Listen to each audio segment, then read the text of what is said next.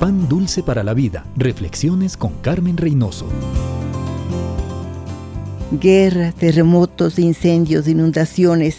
Esas son las noticias de todos los días. Y con ellas escuchamos, Dios, ¿por qué permites que pasen estas cosas? Si realmente eres Dios y me amas, ¿por qué permites que yo sufra? La vida de José, llena de dificultades, me ha enseñado mucho. Bisnieto de Abraham, hijo de Jacob, aprendió de este único Dios, hacedor de maravillas y confió. No se llenó de amargura, ni de odio, ni de venganza. Su comunión con Dios le permitió salir adelante.